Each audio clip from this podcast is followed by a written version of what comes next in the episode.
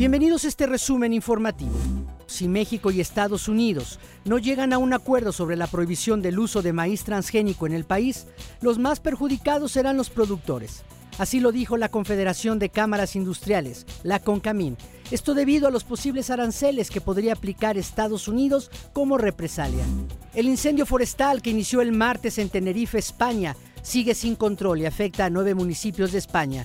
El fuego ha superado varias de las líneas de control debido al viento y la subida de temperaturas que podrían sumar aún más dificultades a la extinción del incendio.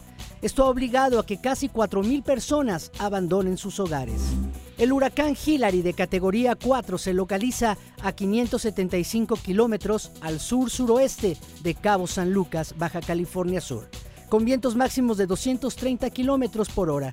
La Comisión Nacional del Agua prevé lluvias con descargas eléctricas y deslaves. Hasta aquí este resumen informativo. No olvide seguirnos en arroba DN40 para mantenerse informado.